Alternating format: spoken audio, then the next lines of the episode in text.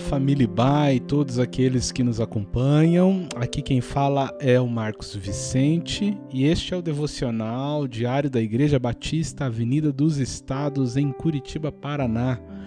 Hoje é sexta-feira, dia 5 de fevereiro de 2021. Estamos concluindo nossa série de devocionais com o tema é, Atitudes em favor de dias melhores. E para encerrá-la, nós vamos refletir sobre a disciplina e o exercício do serviço. O nosso texto para leitura hoje está em Marcos capítulo 10, dos versos 42 ao 45. Diz assim: Jesus o chamou e disse: Vocês sabem que aqueles que são considerados governantes das nações as dominam e as pessoas importantes exercem poder sobre elas? Não será assim entre vocês. Ao contrário, quem quiser tornar-se importante entre vocês deverá ser servo. E quem quiser ser o primeiro deverá ser escravo de todos. Pois nem mesmo o filho do homem veio para ser servido, mas para servir e dar a sua vida em resgate por muitos. As disciplinas espirituais, elas visam o desenvolvimento da nossa vida cristã. Não, não devem ser vistos como obrigação ou mesmo sacrifícios para se obter favor divino, como se fosse uma penitência. Pelo contrário, devem ser expressões genuínas do nosso desejo de desenvolver um relacionamento espiritual e íntimo com o Senhor.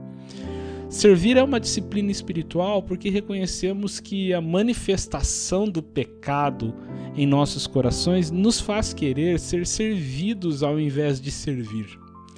No texto que lemos, essa realidade ela fica bem exposta. Os discípulos Tiago e João, pensando que Jesus iria estabelecer um reino terrestre, queriam garantir privilégios, ocupando um lugar de honra ao lado de Jesus. Quando os outros discípulos souberam disso, ficaram indignados não dá para saber se a indignação deles era de pensar que Jesus poderia atender o pedido de Tiago e João ou se era o desejo de todos, mas só que não tiveram coragem de pedir. O fato é que Jesus aproveita a oportunidade para deixar claro a funcionalidade do reino de Deus, onde a premissa é servir. E o que é servir? Bom, servir é beneficiar aos outros com os dons presentes que recebemos, isto é, capacidade de conhecimento, recursos financeiros e recurso do tempo. Em 1 Pedro, capítulo 4, no verso 10, nós temos uma orientação do apóstolo Pedro dizendo: Servi uns aos outros, cada um conforme o dom que recebeu, como bons despenseiros da multiforme graça de Deus. Cada cristão é um dispenseiro que era uma espécie de mordomo que gerenciava todos os recursos de uma casa, da dispensa. A versão bíblica da NVI traduz o dispenseiro como aquele que administra fielmente a graça de Deus em suas múltiplas formas. Nós devemos nos atentar para os serviços pequenos e constantes, uma vez que as grandes tarefas exigem grande sacrifício por um momento, as coisas pequenas elas requerem sacrifícios constantes. Servir requer que deixemos de dar atenção exclusiva aos nossos interesses para interessar-se pelo outro, requer superar nosso natural egoísmo e individualismo para pensar nas necessidades do outro.